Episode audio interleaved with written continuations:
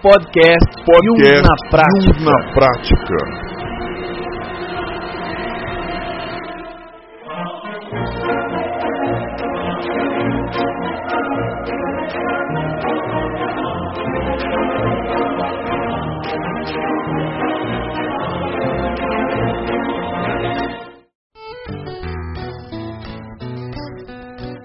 Olá, olá pessoal, tudo bem? Aqui é Lino Bertrand e pra falar a verdade eu não sei se eu tô acordado, se eu tô dormindo, se eu tô sonhando ou não. É, realmente, cara, eu ando sonhando cada coisa tão louca que também não, não sei não. Muito bem pessoal, hoje então nós vamos falar sobre a importância dos sonhos no dia a dia. Será que isso é importante, Arthur? Eu creio que sim. Provavelmente é algo que quer nos dizer alguma coisa, né? Eu tenho um relato do que eu sonhei hoje. Posso É. contar? Pode. Eu tava com uma oportunidade aí que o meu treinador queria que eu lutasse, dia 1 de março. E recentemente aí surgiu um problema que eu não vou poder ir. E essa noite eu recebi uma mensagem de que eu tava lutando contra um rapaz, eu não sei quem é, nunca vi ele na minha vida. Essa noite você fala Essa no noite sonho. no sonho, No sonho você lutou, você sonhou que estava lutando. que tava lutando em São Paulo, Ah. exatamente. Eu sonhei com Lutando o quê? com boxe. Ah, boxe. Boxe. Sonhei que eu tava nessa ocasião, justamente que eu fui convidado aí pra lutar, recebi um sinal, né, É. de que era pra eu me sentir mais confiante, de que era pra eu me sentir um pouquinho melhor. Então, pertinente. Mas qual foi o sentimento do sonho? Ah, foi negativo, com certeza. O sentimento foi negativo. A imagem foi um sentimento de nervoso. É o que eu sentiria normalmente, Entendi. né? Mas a imagem foi uma imagem boa que eu tive. A imagem boa, mas sentimento negativo. Mas o sentimento que mais contraditório, negativo. hein? De fato. Não sei o que significa, aí acho que você poderia me ajudar. Sessão de análise de sonhos. É. Você sabe que hoje, hoje, hoje é quinta-feira, nós estamos gravando aqui, quinta-feira, dia 20 de fevereiro. Isso. Talvez esse podcast seja lançado depois dessa gravação, mas hoje eu estou abrindo minha agenda, sabia? Ah, é? Para quem quiser fazer análise de sonho comigo, agenda de atendimento de sessões e consultoria. Ai, que beleza. Análise de sonhos, tarô, I Ching, runas, Quem, sabe, quem sabe se eu não analiso os meus sonhos, então, né? Abundância Way também é uma coisa que eu vou fazer. E negócio online também para consultoria, né? Então, não sei se vai rolar fazer essa análise aqui, né? Depois a gente pode, depois que a gente desligar, aqui talvez a gente, se der tempo, a gente faz uma análise aí. Com certeza. Mas é uma coisa que fica bacana é você pensar justamente isso. Qual foi o sentimento desse sonho?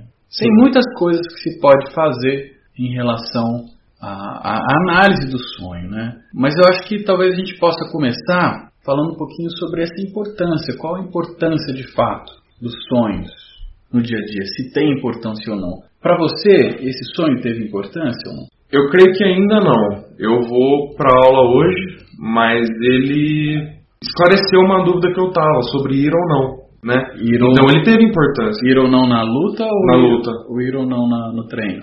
Os dois. Porque é uma cobrança do, do meu treinador que eu fosse para São Paulo. Já faz um tempo que eu tô treinando e eu não participei de nada ainda. E é importante que eu vá pra, enfim, já tá ficando tarde já em questão de idade no esporte de combate. Então, é, me, me trouxe uma iluminação de que seria legal eu ir, né? Que talvez não fosse tão ruim assim. Mas por que seria ruim? Ah, às vezes de perder, enfim, Porque você tem medo de perder? de perder, com certeza. Quem não, né? Entendi. ah, eu não tenho medo de perder, não. Tenho medo de, de ficar com, De com o rosto de- detonado, velho. É, os dois geralmente se acompanham, né? Nesse No caso do boxe, né? É, exatamente.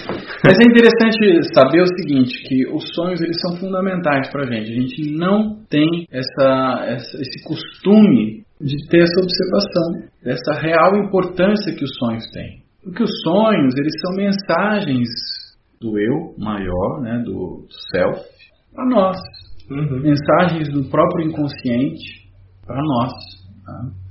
Muitas vezes pode ser do inconsciente pessoal, né, o que é o self pessoal, ou do inconsciente coletivo, né, que aí já, já é uma outra instância, mas que é orientador no, em todos os sentidos.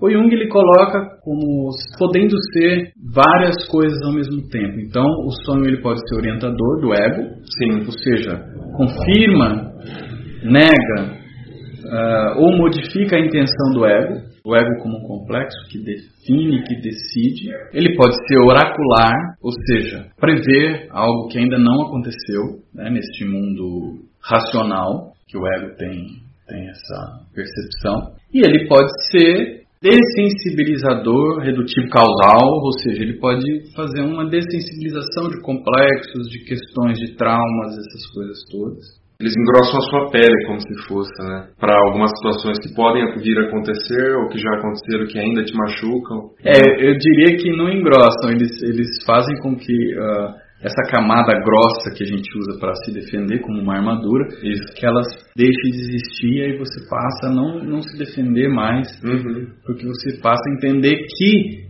essa dinâmica de aprendizado, né, das coisas que, que vêm, elas vêm para ensinar e não para você é, ficar preso a elas. Então, é, não é, ele não coloca uma, uhum. uma, essa camada grossa, ele tira essa camada grossa que a gente tem, né? Sim. E ele pode ser também orientador no sentido de você pode perguntar alguma coisa para ele, você pode, ele pode te, te, te ensinar algo.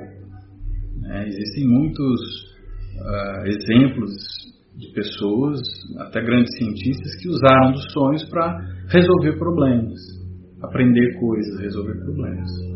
E o sonho no dia a dia ele tem uma importância muito grande porque além de ele mostrar é, os aspectos de complexos, né, os aspectos de traumas e coisas assim, e fazer com que vá naturalmente dessensibilizando, é, fazendo com que o consciente consiga li, lidar com essas questões, ele também funciona por fazer isto e outras coisas, ele uh, funciona como aliviador de tensões, que é um, uma das ideias do Freud, né? Freud traz esse esse elemento do sonho como aliviador de tensões, né? ele alivia as tensões nossas do dia a dia.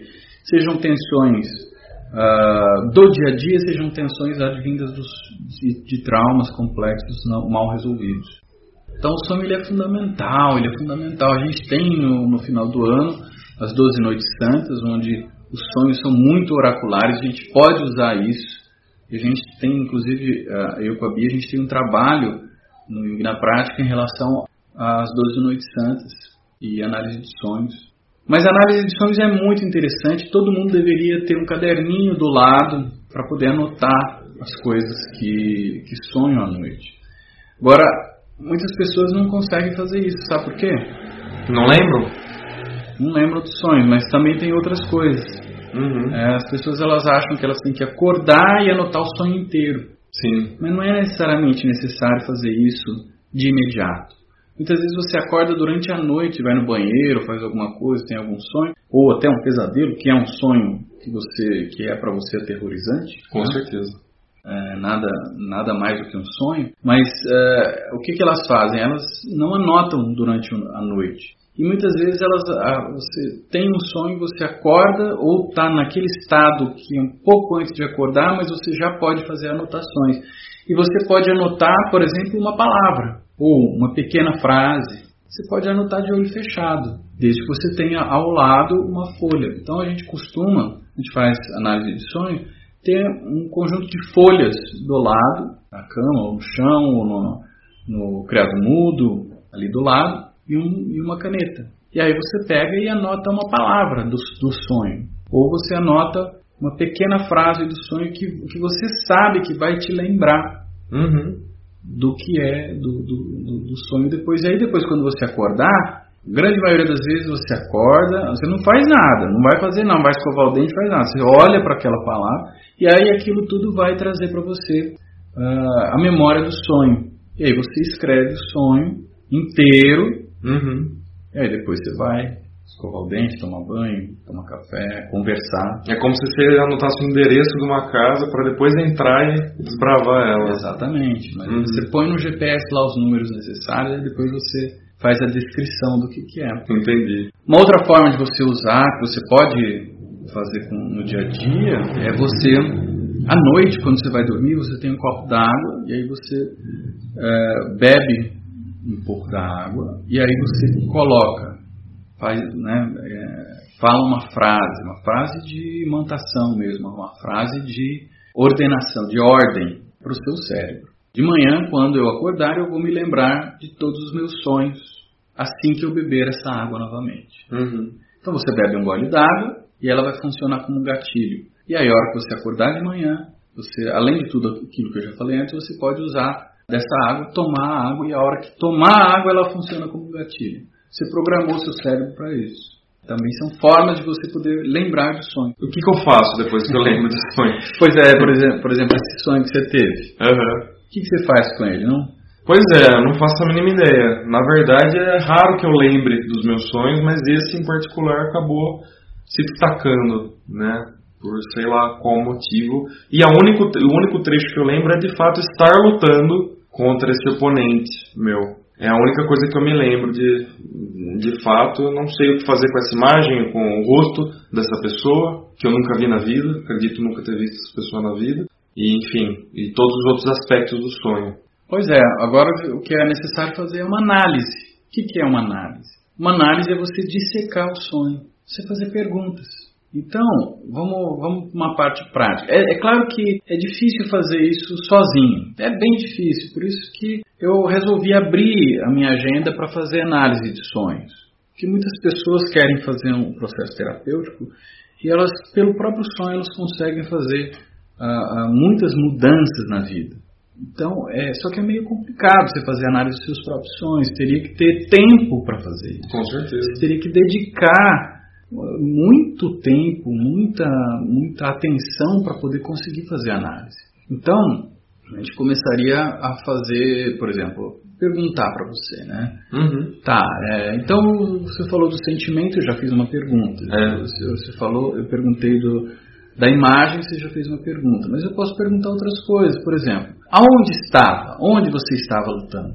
Seria no ringue, em São Paulo, só que a plateia estava vazia por algum motivo. Não tinha ninguém. Ninguém. Só você e o cara. E os bancos brancos vazios. Bancos brancos? É. O que que branco representa para você? Limpeza, principalmente, é a primeira palavra que me vem na cabeça. Intuitivamente. Limpeza. Limpeza, paz. E o cara que você estava lutando? Como que ele era? O que que ele, como que você se sentiu em relação a ele? Qual que é a descrição física? Ele era maior que você? Ele era menor que você? Ele era ligeiramente menor que eu. Tinha o cabelo encaracolado preto, só que bem preto. O cabelo dele bem preto. E ele era bem pálido, bem branco também. E uma aparência de uma pessoa normal. O olho normal, castanho. Não era nada é, é, subhumano ou sobre-humano. Era uma pessoa normal, era um ser humano mesmo. Era um ser humano normal. Era um ser humano normal, sim. Mas ele te lembra alguém? Nossa, cara. Ele me lembra um meu professor de espanhol. De espanhol? E o que, que esse Espanhol. professor de espanhol tem a ver com a história? Não faço, não faço ideia. Você gostava dele? Ah, gosto, gosto. Não, não tenho sentimento nenhum. Meio neutro, sim. Meio neutro. Tá, então me fala o seguinte: você gosta de espanhol? Não gosto de espanhol. Não cara. gosta? Por não que, gosto. você não gosta? Eu não sei, eu não sei qual que é meu problema. Eu acho que eu peguei um pouquinho de raiva das pessoas acharem que o português é o espanhol. Enfim, enfim, não sei. Mas e, o- e o seu professor especificamente? Eu- Você tem alguma lembrança com ele? Ele ainda é seu professor ou ele, vai, ou ele já foi? Ele já foi, já foi meu professor. Não é mais? Não é mais. Hum. Sim. Você tem alguma lembrança com seu professor de ter feito alguma coisa junto com ele ou dele ter falado alguma coisa pra você? Você fala em tipo, alguma situação de embate, Qualquer... se fosse. Não, é do que você quiser. Pode ser embate ou não. Uhum, uhum. Você falou que gostava até dele. É, eu creio que, como eu nunca gostei de espanhol, eu não era exatamente o melhor aluno nas aulas, eu diria. Né? Então, Hum. Compreensivelmente, ele também não, não era o melhor professor para mim, porque eu não gostava de espanhol. Ele dava aula para quem queria ter aula, certo?